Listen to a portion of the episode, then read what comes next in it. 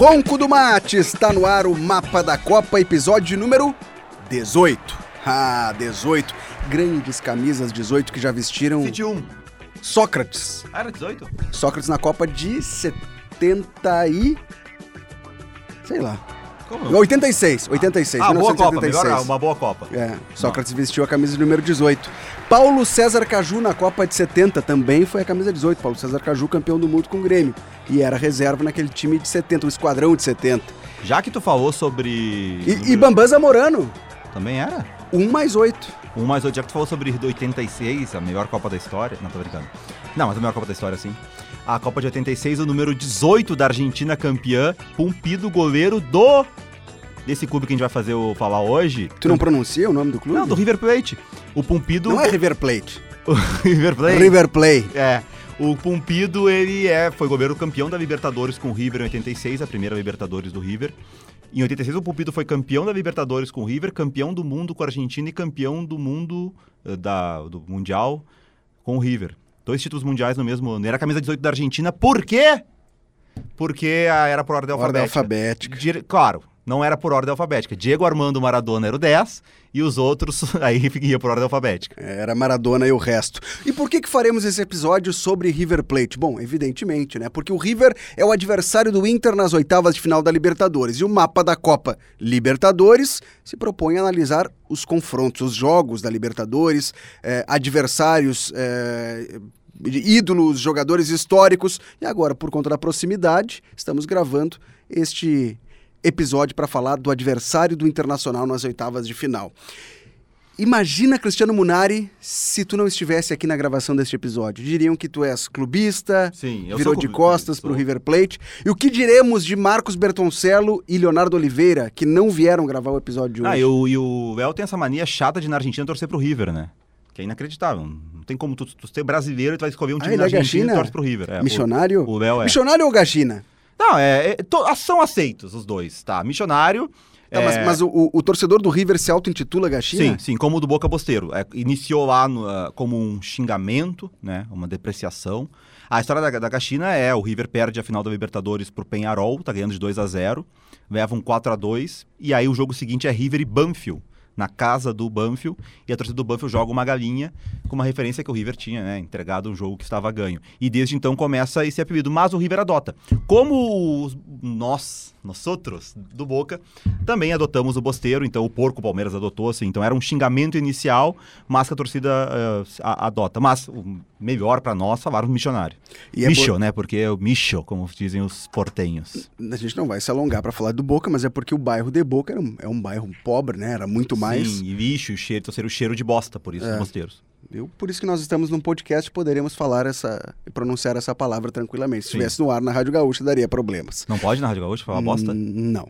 E se tu repetir de novo pela terceira Vamos ter vez, que cortar o podcast? vai dar problema também. Bom, vamos falar sobre River Plate sem Marcos Bertoncello e Leonardo Oliveira, que estão de férias, é bom anunciar. Teve gente perguntando, cadê o Léo Oliveira? Pois é, cadê? Eu brinquei que tinha puxado o tapete. Não puxei o tapete, pessoal. Ele é meu amigo, somos amiguinhos. É que ele tá de férias e não vai poder avaliar com a gente.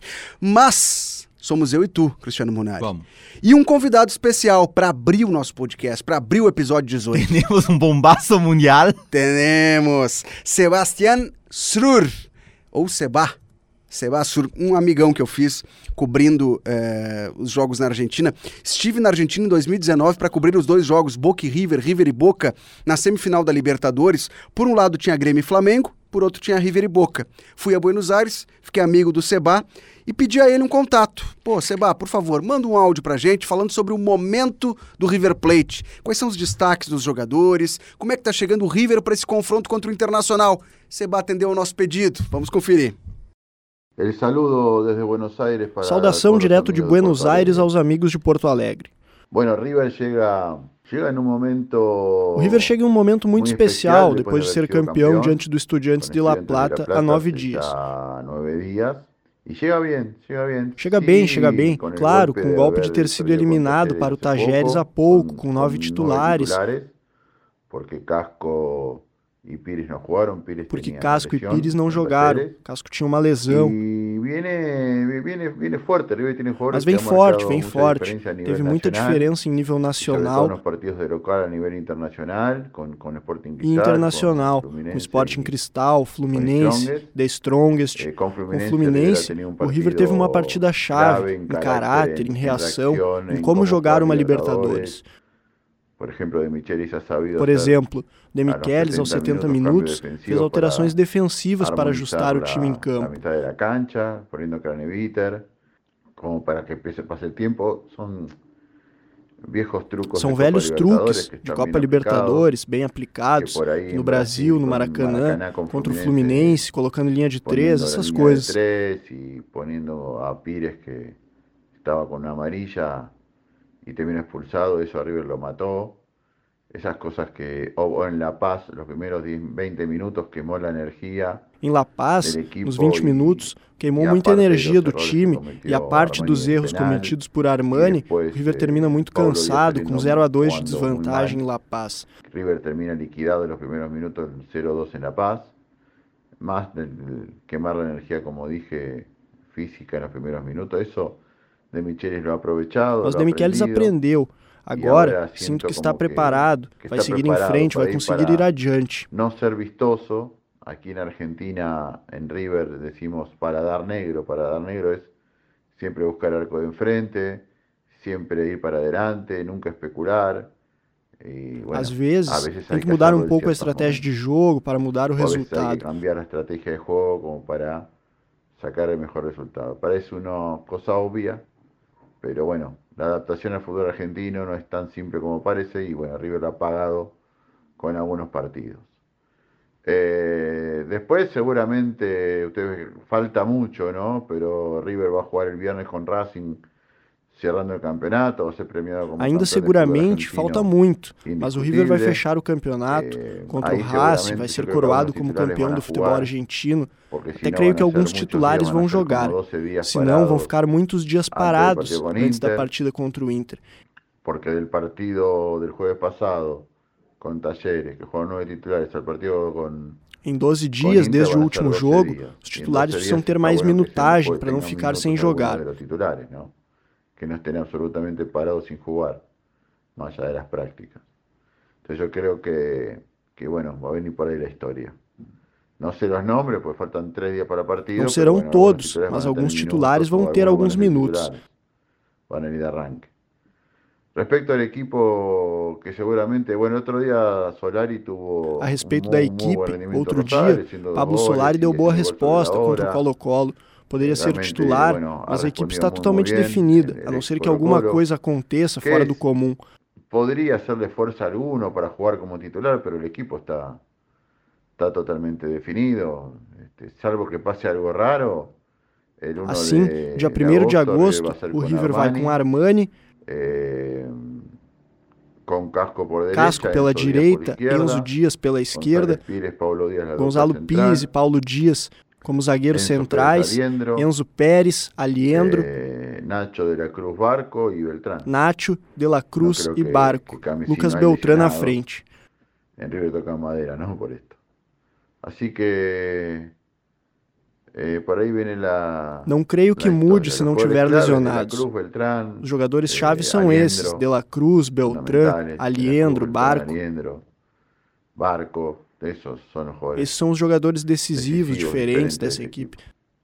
Y después van a entrar en la Después tem lista. Funes Ramiro Mori, Mori, vem esse. Y ah, vamos a ver si acá el sábado, cuando cierran la lista de Libertadores, habrá alguno más que se habrá para anotar. Si él trae otro refuerzo más.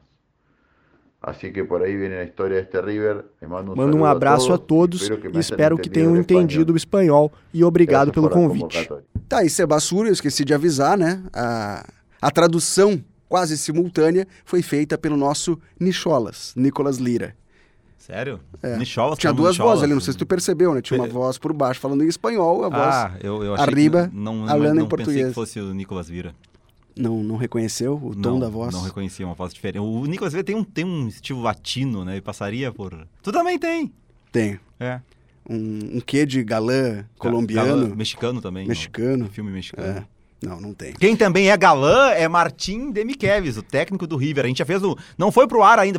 Vou, explicar para as pessoas como é que funciona o podcast. A gente grava e não é por ordem, né? Então a gente tem gravado, vai entrar em algum momento um sobre o Racing, do Fernando Gago. Esse sim, o treinador mais bonito da Libertadores, mas o Demichelis é o segundo pra mim. O episódio do Gago iria ser o de número 17. Ele caiu porque o Inter resolveu trocar de treinador. Mano Menezes foi demitido, Eduardo Cudê foi contratado. E aí fizemos às pressas um episódio sobre Tchatcho Cudê. E eu quero puxar por aí o nosso fio da conversa a partir de agora, Munari. Cudê vindo para o Internacional muda o histórico do confronto que teríamos se Mano Menezes fosse o treinador? O que podemos esperar do Inter de Tchatcho no Monumental de Nunes? O Fabrício Bustos, lateral do Inter, deu uma entrevista à ESPN da Argentina dizendo que o Inter vai jogar de igual para igual lá no estádio do River. Esse é um ponto, né? A gente fica às vezes muito na teoria, debates, ideias e tal, e nada como ouvir os protagonistas, né? Não é melhor nem pior, aí isso é uma questão de, de gosto, cada um tem sua maneira de pensar, mas é diferente a maneira que o Mano Menezes vê futebol de como o Cudê vê futebol. Né? O Mano olha pro futebol como, é, vamos dizer assim, primeiro pro seu gol. A ideia do Mano é não tomar gol. Ele preocupa, a preocupação dele primeiro é não tomar gol, e aí, assim, se depois disso, tentar fazer. O Tchatcho olha pro gol adversário, e é uma, frase dele. Eu lembro da primeira vez que o Tchatcho teve no Inter, a gente fez uma- a primeira exclusiva que o, que o Cudê deu pra, pra imprensa gaúcha foi pra nós, era o Oro. O Divério tava nessa entrevista, tava eu, o El Oliveira, Maurício Saraiva, grande elenco. E aí, o, o, Berto, o, o perguntou pra ele se ele preferia ganhar de 1x0 ou 4x3, e ele respondeu 4x3. Porque eu, eu quero olhar pro gol adversário, eu quero fazer um monte de gol. Se eu fizer mais gols do que eu sofrer, tá bom. É, o Cudê tomou naquela primeira passagem pelo Inter algumas precauções, né? A gente vai lembrar da tão discussão Musto e Lindoso. No início daquela Libertadores, o Inter estava na fase preliminar, tinha que passar pelas, pelos chilenos, pelo Laú, pelos chilenos da Laú e depois os colombianos do Tolima, né? Do, do Campaz jogava no Tolima ainda. Isso. E o Cudê adotou um time ali que tinha Musto e Lindoso, dois primeiros volantes jogando junto. Ele adiantava o Lindoso para ser um segundo. Ele não, mex, não mexeu na estrutura daquele, do 4-1-3-2 dele, mas tinha um volante mais grosso naquela linha, que era o Lindoso. É, ele usou, para lembrar, sempre importante, cinco vezes os dois iniciando o jogo naquela passagem. Os quatro jogos da pré-Libertadores e o Grenal lá do Beira-Rio, que o Grêmio ganhou de 1 a 0 e muita gente fala, ah, usava o posto e Lindoso. Não, começando o jogo foram cinco vezes apenas. Mas por que, que ele fez isso? Ali ele tinha uma precaução no início de trabalho e que tinha que passar pela pré-Libertadores. Adotou aquela ideia. Tanto que o Inter estreia na fase de grupos, ele abre o time. Que aí ele coloca o Edenilson para fazer essa função, time mais aberto. O Inter goleia a Católica 3 a 0 no Beira-Rio na estreia na fase de grupos. Então, falando tudo isso por quê? O Cudê tem uma maneira de pensar futebol diferente do Mano, ele normalmente mo- monta times ofensivos, mas ele tem esse histórico de em alguns momentos dar uma fechada. Pode ser que aconteça contra o River, né? porque o Cudê vai ter dois jogos antes do River. Né? Estreou contra o Bragantino, Cuiabá e River. Poucos, poucas sessões de treinamento. Ele até falou de- antes do jogo, depois do jogo contra o Bragantino. Ele conseguiu dar duas sessões antes do jogo contra o Bragantino. Uma interrompida porque aconteceu a fatalidade da morte da mãe do Luiz Adriano. Na semana seguinte, ele tem quatro sessões de treino, segunda, terça. Segunda não é uma sessão inteira porque é o jogo domingo. Então ele tem terça, quarta e quinta inteiras. A sexta ele não teve inteira porque jogou no sábado. Domingo pós o jogo. Segunda antes do jogo contra o River. Então, no total, o Cudê vai ter cinco sessões inteiras de treinamentos desde que assumiu até o jogo contra o River. É pouco, né? É pouco. Então, assim, o Inter vai ter uma postura mais ofensiva do que teve, do que teria com o Mano? Acredito que sim. Mas não sei se vai ser o Kudê rock and roll que a gente conhece. né? Se vai ser 100% cristalino. 100%. Acho que o Kudê tivesse assumido em maio o Inter, com certeza. Mas como ele assumiu pouco antes do confronto, talvez ele tente um jogo um pouco diferente do que normalmente ele faz. Mas ainda assim, eu imagino que um jogo mais ofensivo que o do Mano. Então vamos por aí também para te fazer o seguinte questionamento, né? O Inter trocou de treinador agora, pouco tempo. Inclusive estamos gravando esse episódio antes do final de semana, antes de Inter e Cuiabá e antes também de River Plate Racing, né? Jogo que acontece na sexta-feira, é a última rodada do Campeonato Argentino. Inclusive o Seba fez referência a essa partida. O River também passou por uma troca de treinador. Mais traumática, né? 2019, por exemplo, a única vez que Inter e River se enfrentaram na história da Libertadores, dois empates por 2 a 2 no Beira-Rio, é, gols de Nico Lopes e Edilson e, e Edenilson, Lucas Prato e De La Cruz para o River Plate. No Monumental de Nunes, dois gols de Rafael Sobes e gols de Jul- Julian Álvares. menininho surgindo no River Sim, Plate. Julião Alves depois e Lucas Prato. É, e Lucas Prato marcaram os gols do River Plate. O que mudou aquele River de 2019 para esse de Demichelis? Já é um tempo maior. Demichelis está no River desde novembro do ano passado. É, ele assume porque, a- a- como tinha a Copa do Mundo, né? ah, o Campeonato Argentino termina em outubro, dia 22 ou 23 de outubro. Eu nunca tava nesse jogo no- na bomba. 22 é aniversário do meu irmão. E o último ato do Gajardo como técnico ali é ele ganha o título pro Boca, né? É o, jogo que o River vence o Racing na última rodada e dá o título pro Boca. Se o River tivesse perdido, o Racing teria sido campeão, campeão argentino. E aí repete agora, na última rodada, de novo, River e Racing, como aconteceu naquele campeonato. É, o Demi Kevs assume, e o Demi Kevs era um nome que já era falado muito antes. Ah, bom, a gente falou do Cudê. Teve um momento que o Gajardo, nesse período de sucesso dele, alguns momentos ele teve perto de sair do River. E teve um momento que o Cudê era tido como o treinador para assumir. Isso é 2016, o ano que o D'Alessandro jogou no River por empréstimo, quando ele saiu do Inter. O D'Alessandro o É, nessa época o Cudê estava no Rosário. no Rosário Central. Ele faz aquela boa campanha 15 e 16 e no final de 2016 existia essa perspectiva de que o Gajardo pudesse sair. E o nome falado naquele momento era o do Cudê, que seria o treinador para assumir. E aí aconteceu que o Gajardo ficou, enfim, ficou mais 17, 18, 19, 20, ficou mais nesse monte de tempo e depois não, não apareceu essa oportunidade de novo. O Demichelis jogou com o Cudê, jogou com o Gajardo, jogou com o Lúcio Gonçalves, que está na comissão técnica do Cudê agora, né? E o Demichelis era um treinador já falado há algum tempo para assumir no lugar do River. Por quê?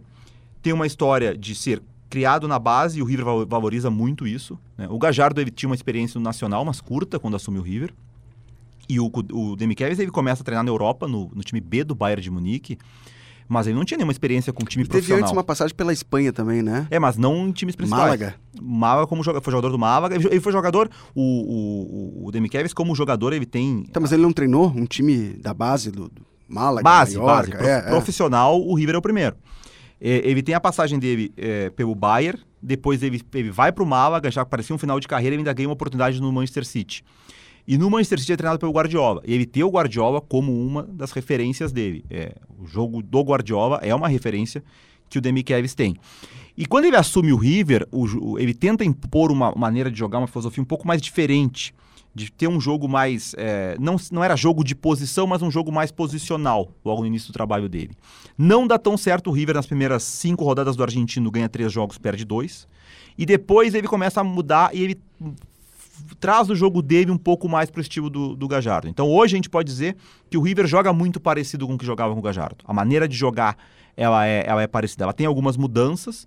É, o- um jogador que não conseguiu funcionar com o Gajardo na temporada passada, que o Inter tentou contratar, o Ezequiel Barco. O Barco na primeira temporada com o Gajardo não funcionou. Ele tá melhor nessa temporada e muito do que se, se dá isso a maneira como o Demichelis tem utilizado, ele mais perto do gol. O River tem uma maneira de atacar que a gente pode comparar tudo com as devidas proporções, tá? Que a gente tá ouvindo. Calma. Ao que o Grêmio fazia no gauchão, o time sem pontas. O Barco é um ponta, o, River joga com um ponta de origem, é o 4-2-3-1. É um meia punta. Mas ele não tá jogando como extrema. Ele tá jogando mais por dentro. Então Sim. ele parte. Nátio Fernandes, De La Cruz e, e Barco são os três da linha. Varia o posicionamento. E aí libera os laterais. libera os laterais. Então, a- o River, o jogo do River consiste em, na fase ofensiva, Nátio, De La Cruz, Barco e o Alendro que se solta. Jogam Alendro e Enzo Pérez. O Alendro vira um meia. Esses quatro jogadores se movimentam muito, se aproximam muito por dentro e os laterais passam. É um time muito ofensivo, é um time que se coloca. Mas é isso, não tem referências na marcação, que é exatamente o que o Gajardo fazia. É diferente do que o Demi Kevs tentou fazer. E tem, a gente falou número 18, episódio 18, o Beltran, o centroavante, que surpreende, porque o Beltran, ele é o artilheiro do River na temporada, É jogador da base, né? jogador da base, ele já Desbancou teve- Borja. O Borja, o Rolon, que foi uma contratação Isso, de peso. O Rolon até fez gol na Tava rodada... nos planos do Inter também, né? Antes do Inter o fechar com o Valência. A informação do Léo Oliveira até deu na época, né? A informação de que o Inter queria ele. São 16 gols do Beltrán na temporada. Mas por que, que o Beltrán ganha espaço em relação ao, ao Borja e ao Rondon? Porque ele é um cara móvel. Ele não é um centroavante. Ele é um cara que joga como último atacante, mas se mexendo muito. Que era o que a gente falava do Grêmio do, do, no Gauchão, né? O Soares Sim. saía muito, às vezes eram seis meio-campistas, né? Porque, e o, e o Bel- o Beltrán faz isso. Então, o River consegue ter, entre o Enzo Pérez e o centroavante, quatro caras que se mexem muito, mas o Enzo Pérez tem uma qualidade enorme de passe. E o Beltrán tem essa movimentação. É um time que se expõe muito, mas é um time que sofre bastante gols, e é isso é interessante. a Porque se expõe. a- Até pelo que a gente falava do Grêmio na época do Gauchão, né? Porque se expõe. O River sofreu 11 gols na fase de grupos. Ok, teve o 5x0 com o Fluminense, que é né, 5x1. 5x1, né? 5x1 contra o Mas esse é um Fluminense. jogo fora da curva, né? É, exato, esse, Tem mas esse jogador jogo expulso. ele exagera os números, mas foi a pior defesa. Entre os 16 times que estão nas oitavas de final, o River teve a pior defesa da primeira fase. Sim. Esse é um ponto. É. Aliás, o Seba trouxe aqui uma provável escalação, e tu estava explicando pra gente aqui do meio campo pra frente, né, os dois volantes, os três meias. E eu coloquei, eu fu- fui buscar a idade dos jogadores, porque a gente faz muita referência ao time do Inter, que é um elenco envelhecido, ao, ao elenco do Inter, que é um elenco envelhecido, com jogadores acima de 30 anos. Eu peguei esse time base, os 11 jogadores, e fui buscar a idade deles, Munari. Armani, goleiro, 36 anos. Também. Casco, 35. Pires, 31. Paulo Dias, o chileno, 28. Não tem 30, mas já tá beirando. Enzo Dias, 27. Vamos pro meio campo. Enzo Pérez, 37 anos, é o jogador mais velho do elenco. Aliendro, 32. Nacho Fernandes, jogava no Atlético Mineiro recentemente, 33 anos. De La Cruz, também já dobrou o cabo da Boa Esperança, 26 anos. Ezequiel Barco, 24 e o Beltrán, 22. Dá pra dizer que os jogadores mais jovens estão na frente, né? De La Cruz, Barco e Beltrán. O resto é só jogador de hierarquia, jogador experiente. Os jogadores experientes, o calendário argentino favorece um pouco mais em relação ao brasileiro, né? são menos jogos por lá. Ah, tem o Pablo Solari, e- que é um reserva, que é, que é jovem, que é um jogador que atua bastante, que pode ser uma opção para o River ficar mais agressivo para o decorrer do jogo contra o Inter. O Solari enfrentou o Inter ano passado na Sul-Americana pelo Colo-Colo, fez um gol, um dos gols da vitória do Colo-Colo no Chile. É, e o Solari fez dois gols contra o Rosário Central na penúltima rodada do Campeonato Argentino, quando o Demi Kevs usou o time reserva. Então é um jogador jovem que pode aparecer. É curioso que tu falou sobre o tempo vai passando. Eu até ia dizer, pô, tem um jovem para entrar no lugar do Enzo Pérez, mas não é mais tão jovem assim. O Craneviter tem 30 Ah, anos Ele já. jogou, ele tava naquele time de 2019. Isso, o, o, o Craneviter, ele- a história dele, ele surge, o Mascherano, quando surge na Argentina, ele é convocado pelo Bielsa para a seleção principal antes de estrear como profissional do River Plate. Então era um jogador que, sim, já era visto o cara, o cara de seleção. E o Craneviter, desde que ele surge na base do River, ele era apontado como sucessor do Mascherano. Ele é campeão da Libertadores 2015. E ele vai para a Europa, só que ele não conseguiu lá desenvolver o que se esperava para ser um jogador de seleção. Pro nível sul-americano, ele ainda é muito bom. Ele foi a grande contratação do River para 2023. Ele sofre uma lesão grave no começo da temporada, mas ele já voltou, ele já entrou nas últimas partidas do Campeonato Argentino. Ele veio exatamente para substituir o Enzo Pérez, que falou, tem 37 anos. Então é um jogador importante que não deve ser titular já no jogo de ida, mas é um cara importante que o River planeja para o restante da temporada e é o sucessor do Enzo Pérez, mas já tem 30 anos. É, também não é nenhum, nenhum Sim. garoto assim. né? Então o River tem essa questão, é, é um time mais envelhecido. Pensando na Libertadores, o torcedor do Inter que está nos escutando não quer ouvir isso, né? Porque quer que o Inter passe, obviamente. Mas ah, o planejamento do River, do Demichelis, para essa temporada era exatamente isso: força total no Campeonato Argentino do primeiro semestre para ser campeão, como foi, tanto que dosa na Libertadores, né, a estreia contra o Strongest lá na Bolívia, que leva 3 a 1 é um time misto. Pra ter, já tem a vaga na Libertadores do ano que vem pelo título argentino, já tem um título pós-Gajardo que era importante e agora a prioridade é a Libertadores. Então o River vai ter a Copa da Liga Argentina no segundo semestre, caiu na Copa Argentina, né? Pro Tajeres. pro Tajeres. É, e até essa, essa eliminação, como é que ela foi tratada? Porque não é um fiasco, né? Se a gente olhar em grandeza, bom, o Tajeres é muito menor que o River Plate. Mas no Campeonato Argentino, o Tajeres era vice-líder. Terminou como vice-campeão, ou vai terminar como vice-campeão. É, é sempre importante a gente lembrar, né? A Copa, nenhuma Copa nacional no mundo tem o valor que a Copa do Brasil tem. né? A gente aqui no Brasil a gente dá muito valor para a Copa do Brasil. Não é assim no mundo inteiro. Financeiramente, inclusive. É, e, mas na Argentina não. A Copa Argentina ela tem um torneio que ficou anos sem ser disputado, décadas. Ele vo- voltou em 2012, que a final é 2012. A final foi Boca e Racing. Foi depois da que o Corinthians, o Boca perde a final pro- da Libertadores pro Corinthians e depois joga a final da, da Copa Argentina contra o Racing é campeão. Então faz- não faz nem 10 anos que ela voltou a ser disputada. É um torneio que ela teve muito a ver naquele momento que o governo estava influenciando no futebol, né? Teve um momento que o governo comprou a transmissão do, Sim. do futebol, colocou em TV aberta para todo mundo poder ver. E foi uma ideia, na época da, da Cristina Kirchner, de ter um torneio que levasse o futebol para o interior. Também por isso hoje o futebol argentino tem 30 O clubes. torneio mais democrático, como se fala da Copa do É. Brasil, a Copa da Argentina O futebol argentino, é, o campeonato nacional era disputado por 18 ou 20 clubes, eu nem lembro mais, acho que era 18 na época. E aí a Cristina Chaves ficava muito centralizado em Buenos Aires, na, na província de Buenos Aires. Nem o Tajeiro jogava a primeira divisão na época, jogava os de Rosário e os de, os de Buenos Aires, raras exceções. Então a Cristina teve esse movimento junto com a AFA, que conseguiu ampliar o campeonato para 30 clubes. E a Copa Argentina também foi um projeto. Ela vai disputar e sempre o confronto em jogo único e ele é levado para o interior. Então ela, ela é um torneio importante, ela vale vaga na Libertadores, mas ninguém inicia a temporada, ah, o meu sonho é ganhar a Copa Argentina, como a gente tem aqui no Brasil. É como um clube brasileiro tratar, sabendo que o brasileiro é muito difícil, por pontos corridos e tal. Não, a gente, a nosso objetivo é a Copa do Brasil. Não existe na Argentina. né? Mas então, é, mas, é, foi uma eliminação, deixou problemas na equipe. A gente até publicou lá em GZH uma matéria tática mostrando como o Tajeres marcou o River nesse jogo e até mostrando um caminho para o Inter. Por quê? Falava antes, né? O River é um time que se ataca muito, coloca muita gente no setor ofensivo e os times tendem a fazer o quê? Esperar o River atrás, né? E dar esse volume pro River. O que, que o Tajeres fez para eliminar o River? Marcou lá em cima. Pressionou o River no seu campo. Que é uma marca do trabalho do Cudê. Não sei se vai conseguir imprimir já agora, né? É um jeito corajoso de jogar. Mas o Tajeres fez isso e no primeiro tempo foi um passeio. Fez o gol, teve bola na trave, teve dois milagres do Armani. O Tajeres conseguiu. Era para ter feito 2, 3 a 0 no primeiro tempo. Aí, claro, fisicamente é impossível manter isso por 90 minutos. No segundo, o Tajeres caiu um pouco fisicamente, teve que recuar. Mas também o River não chegou a criar muito. E aí foi a eliminação. Esse foi o primeiro eh, baque da era Demi Kevs. Porque, ok, teve o 5x1 pro Fluminense, mas não, não teve. Não, não gerou nada. O River classificou na Libertadores. Ok. Ganhou o do Boca, o Super Clássico, e ganhou o campeonato. Então foi o primeiro momento que, primeiro objetivo que o River tinha, que não vai ter, não conseguiu mais a Copa Argentina. Mas também, vendo depois disso, foi um, um jogo que aconteceu quatro dias depois da confirmação do título argentino. Então teve festa contra os estudiantes, né? Não foi uma mobiliza- mobilização como tinha que ter. Era um adversário forte, o vice-campeão argentino. E teve o tempo o River para se preparar para o jogo contra o Inter. Diferente do Inter. Né? O Inter trocou de técnico, tem jogo do Brasileirão valendo. Então o River trata esse jogo realmente como. É o jogo do segundo semestre. Começa a partir de agora as decisões para o River, que vê, né, que sonha em voltar a ganhar a Libertadores. O domínio brasileiro tem sido muito grande. O River é o principal time argentino, é o argentino com maiores condições, ainda que o Boca esteja fazendo um bom mercado, e talvez a gente até mereça um episódio daqui a alguns dias sobre esse mercado do Boca, que pode ter a Calma, contratação calma. do Cavani, né? Talvez quando eu, quando eu fizer eh, entrar no ar isso aqui, o Cavani já pode ter assinado com um time da Arábia Saudita ou um brasileiro. Mas a informação, no momento que a gente está gravando, dia 26 de julho, 16h35, tá?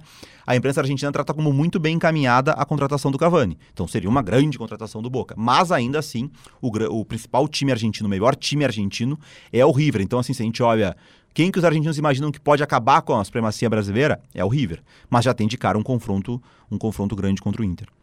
Eu estava procurando aqui também as escalações dos únicos confrontos entre River e Inter na Libertadores. A gente falou, fez referência, foi 2019, o técnico do Inter era o Edair Hellman, a gestão era outra, né? O presidente era Marcelo Medeiros, é, como eu disse, o Odair era o treinador, o vice-futebol Roberto Melo, enfim, era um- uma situação, um cenário completamente diferente. Era um Inter que vinha da Série B, tinha disputado a Série B em 2017, acaba o Campeonato Brasileiro de 2018 na terceira colocação e, por consequência, se classifica para a Libertadores no ano seguinte. 2019, inclusive, é o ano que o Inter termina como vice-campeão da Copa do Brasil.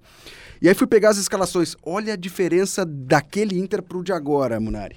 Lá. O Inter do Beira Rio. No Monumental de Nunes, o Inter preservou alguns titulares. E eu até não, não recordo por quê. É que os dois estavam classificados. O River também. O Julian Álvares que faz o gol e não era titular nessa época. É, e o Inter estava começando o Campeonato Brasileiro e vinha de um confronto com o Palmeiras, em que perde por 1 a 0 e iria receber o Cruzeiro no Beira-Rio. Então pode ser por isso, estava se preservando para começar bem no Campeonato Brasileiro. Vamos lá, o Inter do Beira-Rio, empate por 2 a 2 gols de Nico Lopes e Denilson para o Inter, Lucas Prato e De La Cruz, que ainda está no River, para a equipe argentina. Time do Inter, Marcelo Lomba no gol, Rocher é melhor. Bruno e depois Zeca no lateral direita, Bustos é melhor. Rodrigo Moledo e Cuesta, dupla de zaga, Vitão é melhor que o Moledo e o Mercado não é melhor que o Cuesta. Iago na lateral esquerda. Melhor que o René ou não? Ah, essa é boa, hein? René ou Iago? É, o, René Iago, de hoje. o Iago depois é vendido, né? É, ele joga Europa. esse início de libertadores. É fase de grupos, depois ele é vendido pro Essa, Augsburg essa eu acho que é equilibrada. Cuesta e Mercado, só pra quem tá ouvindo não me xingar, É o Cuesta de. O Cuesta é 88, esse é 2019, tinha 31 anos, tá? Eu tô comparando com o mercado de 35. É o Cuesta de 31 com o mercado de 35. O mercado de 31 era muito mais jogador que o Cuesta. Se pegasse tá? os dois em Pra 2019, quem tá ouvindo antes de me xingar, é. O, o, o mercado de agora. Ano a ano, o mercado sempre foi um jogador melhor que o Cuesta, mas pela época, né? Rodrigo Dourado. Tá, o atual. Qual é o atual? É, o atual não tem, né? Johnny? Johnny. Johnny. Tá, Johnny. Johnny, quem Johnny for, melhor que o Rodrigo Dourado. Gabriel, não, o Rodrigo um. Dourado de 2019 Não, o Johnny tem uma bom. vantagem. Quando o zagueiro pega a bola, ele não se esconde pra receber. Ele, ele recebe- aparece pra receber. Vamos lá. Edenilson e Patrick. Era um tripé de meio É, campo, né? E agora seria Arangues. É que o Arangues de agora, no Edenilson nessa época era... É. É, o Inter não joga com tripé, né? É. Mas se a gente fosse pegar os meio-campistas ali... Quem é que tem além do Arangues? O Depena tá jogando? Depena é... É. Canhoto Depena com, com o Patrick, É que nesse exemplo. time o D'Alessandro jogava aberto pela direita. Nesse time jogou aberto pela direita o É, D'Alessandro. mas interessante- mas igual que eu compararia com o Alan Patrick. Tanto que o D'Alessandro é substituído pelo Wellington Silva nesse jogo. Nossa Pelo senhora. lado esquerdo, Nico Lopes, A gente compararia com o Wanderson. com o Wanderson, o Wanderson- Wanderson Wanderson melhor. Melhor. E o centroavante nesse jogo foi Rafael Sobes. Depois o Guilherme Parede Tem o Valência, lugar né? do Sobes. A gente vai comparar o Valência com o Sobs? Não, o É, não, é a melhor. comparação é essa. E depois entra o Guilherme Parede no lugar do Sobs. Enfim, mas era um time que estava se estruturando, se dizia que era um, um período de reestruturação do Inter. 19 não tem o Guerreiro aí? O Guerreiro... Tinha, mas ele estava suspenso, ele não podia jogar, lembra? Ah, ele entra depois, né? É. Ele o Inter ele começa a a Libertadores com o. Rafael Sobs. Mas contra a Aliança Lima ele faz gol, não tem? Não. Sim. Não, então acho que esse jogo aí tá sendo poupado, então aí. Eu acho que aí ele é poupado porque ele já era o titular. Não, porque Ou esse... machucado, Não, mas lá. esse jogo aqui é o do Beira-Rio, que foi Ah, o primeiro. Beira tá, então ele entra depois. É ele, ele estreia contra o Aliança Lima fora, Isso. e aí nesse jogo, esse jogo vem depois, é na fase de grupos também. É, isso e aí. depois tem um 2 a 2 no Monumental de Nunes, que aí jogaram Rodrigo Tá, me dá o River, me dá o River do Beira-Rio. Nonato. Já era... Aí tu quer me quebrar, né? Só peguei Não tem um. aí? Não. Pô, mas vamos falando. Armani é o arqueiro. Vamos lá. Eu te dou o goleiro. Armani era melhor em 2019 do que é hoje, tá? Ah, lateral direito era o Montiel. Melhor que qualquer lateral direito que o River tem agora. Eu tô aqui pesquisando enquanto eu fico pensando. A defesa era... Aqui, ó. Aí, vamos lá. Montiel, é, Martinez, Martins Quarta, melhor que qualquer zagueiro que o River tem agora. Pinola Pinova de 2019, e me- o Andileri, melhor- esquerdo. melhor do que os zagueiros que o River tem agora. O Rivieri não, o Casca é melhor que ele. É, Enzo Pérez, É mais novo, melhor nessa época. estava melhor, melhor. Zuculini, Zuculini é horroroso, então o Aviandra é melhor que ele. Nacho Fernandes. De, dessa época era melhor. Quem é esse Ferreira aqui? É, o Christian Ferreira tá no Colón hoje, não. Não, tá no Newells. Não, o Ferreira esse é fraco. Se a gente for comparar, por exemplo, com o De La Cruz. O De La Cruz tava no River nessa época, mas não era titular, não é isso? É. O De La Cruz faz o gol.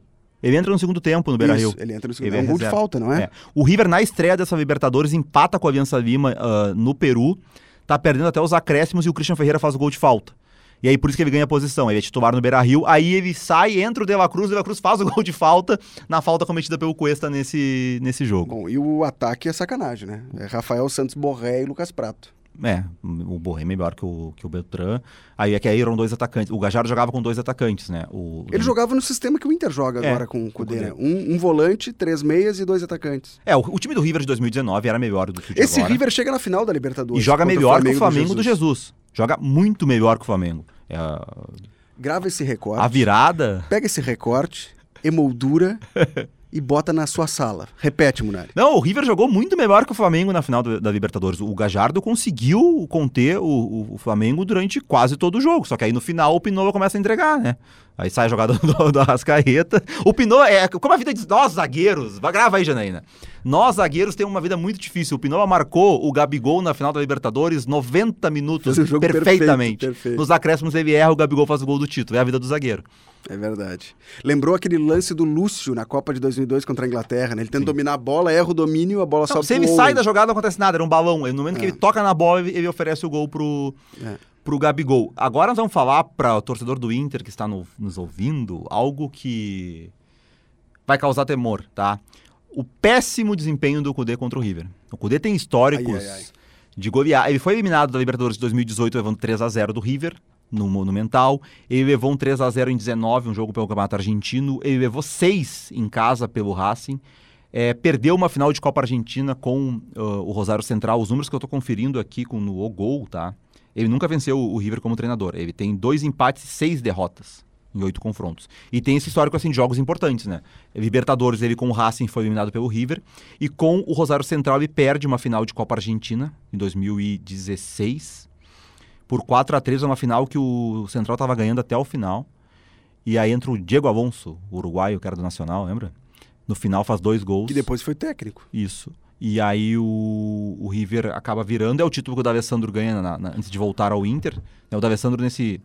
Esse... Eu, a minha memória é boa em algumas coisas, eu lembro assim do nada dos negócios, né? Eu lembro que tem no... Ivan Alonso, né, Diego Alonso? Ivan Alonso. Entra e faz dois gols e o, ao gol 71 A 75. memória não é tão boa. Não, então. é que sabe que a memória Tem é boa? alguns neurônios Não, a é que agora eu vou lembrar de algo assim. ah, Esse jogo foi numa quarta-feira. No domingo tem Boca e River no Monumental de Nunes. E nós ganhamos de 4 a 2 esse jogo. O Tevez fez dois Nossa. gols. E esse jogo foi no dia do rebaixamento do Inter. O Inter é rebaixado naquele jogo contra o Fluminense, 2016. E o D'Alessandro, não- na época, a gente ainda não tinha informação no Brasil de que era certa a volta do D'Alessandro para jogar a Série B. Mas na Argentina, a informação vaza nesse dia porque o tom do D'Alessandro, ele, ele é substituído quando o River tá ganhando por 2 a 1 do Boca, o clássico, no começo do segundo tempo. Substituído porque tinha a final da Copa contra o Central na quarta-feira. E ele sai, o clima é de despedida dele com os companheiros, dele com o Gajardo, e a partir dali que lá na Argentina surge a informação. Ele tá, ele tá voltando pro Inter, ele não vai ficar aqui. Foi o último jogo dele no Monumental. Não joga contra o, o Cudê, então. Não, ele joga, daí ele, é, foi em casa, despedida em Ah, casa, no tá. Monumental. Aí o Boca vira esse super clássico, ganha por 4 a 2 do River. E aí tem na, na quarta-feira a final, que o River é campeão, e aí já na, naquela semana seguinte ele já tá em Porto Alegre, é recebido para jogar a Série B pelo Inter. Então, mas eu, eu, eu lembrei disso. E aí nesse jogo era o Cudê o treinador, então o Cudê tem essa tentativa de conseguir vencer o River. Ele que não, não vamos dizer que o Cudê é ídolo do River, mas ele é um jogador que marcou a história, assim, ganhou títulos, foi importante durante um bom período, fez gols, fez gol contra o Boca em Super Clássico, que acaba sempre valendo. É um cara bastante respeitado lá na- no Monumental de Nunes. Então vai ter um reencontro dele com o ex-clube. O Lúcio Gonçalves, esse sim, a gente pode dizer que é um ídolo do River, né? Campeão de Libertadores com o River que é o auxiliar dele agora. Então tem muita coisa interessante aí. Esse, essa questão, né? Demi Kevs uh, e Kudê jogaram juntos no River Plate. Que reencontro, senhores. Bom, nosso episódio 18 está chegando ao final, mas tem aquele momento especial onde o nosso ministro da Cultura vai explanar agora no Conexão. Essa é muito boa, é.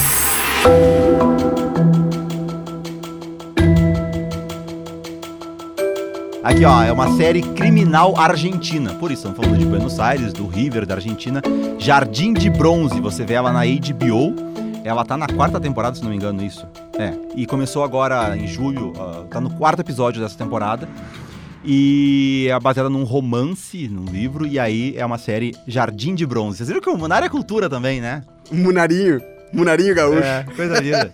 Muito bom. E a música? A música, É. estamos ouvindo já. Primeiro, primeiro, vamos, vamos citar é, artistas argentinos que torcem pelo River Plate. O maior deles todos, Charlie Garcia, que é o ícone do, do rock, da música argentina, né? É, é o ídolo, por exemplo, do Fito Paz. Sim. E até- trabalho, o Fito cantou pra ele, né? É, a gente, Agora sabe uma- que eu prefiro o Fito que o Charlie, né? é, eu também, eu também, mas Charlie Garcia é, é ícone. Sim. O, o Charlie Garcia, a gente já falou dele aqui, já rodou uma música dele num episódio anterior. Foi num episódio sobre futebol argentino? Não, eu acho que foi o episódio que a gente a gente falou alguma coisa sobre o River também, não foi? Eu não me lembro É que agora. a gente Mas enfim, o muito, Garcia né? tem uma história interessante. Ele contou numa entrevista pro Olé que ele era torcedor do São Lourenço na infância e aí ele vira torcedor do River Plate na adolescência. Foi paixão, ele olhou as cores do River Plate, achou legal, bonita a camisa, virou torcedor missionário. E outro também muito influente na música argentina que é torcedor eh, do River Plate é Luiz Alberto Spinetta, ele Flaco Spinetta, também é outro ícone do rock and roll argentino que é torcedor ou era torcedor, já falecido, né? Torcedor do River Plate. Mas tu tem uma, uma curiosidade máxima porque tu é o especialista em cultura do nosso podcast. Nesse ponto até. Não, e o maior artista, o maior ator do mundo, o Darim, também é torcedor do River, né? Acho que tá- dá tempo de mudar. tá, vamos lá. Essa música que a gente tá ouvindo aí, a Han Carmelo, do Oz, que essa música é uma música que fala sobre superação e tal. Essa música, o Valentim Oliva, conhecido como Oz, é a música que o Messi o, depois é, revelou que era uma inspiração para a seleção argentina durante a campanha da Copa do Mundo. E o Messi que teve que jogar quatro Copas do Mundo para ganhar a quinta, né? Então essa música fala sobre superação, sobre passar por problemas por, e atingir limites. Então essa música inspirou o Messi para ganhar a Copa do Mundo da terceira.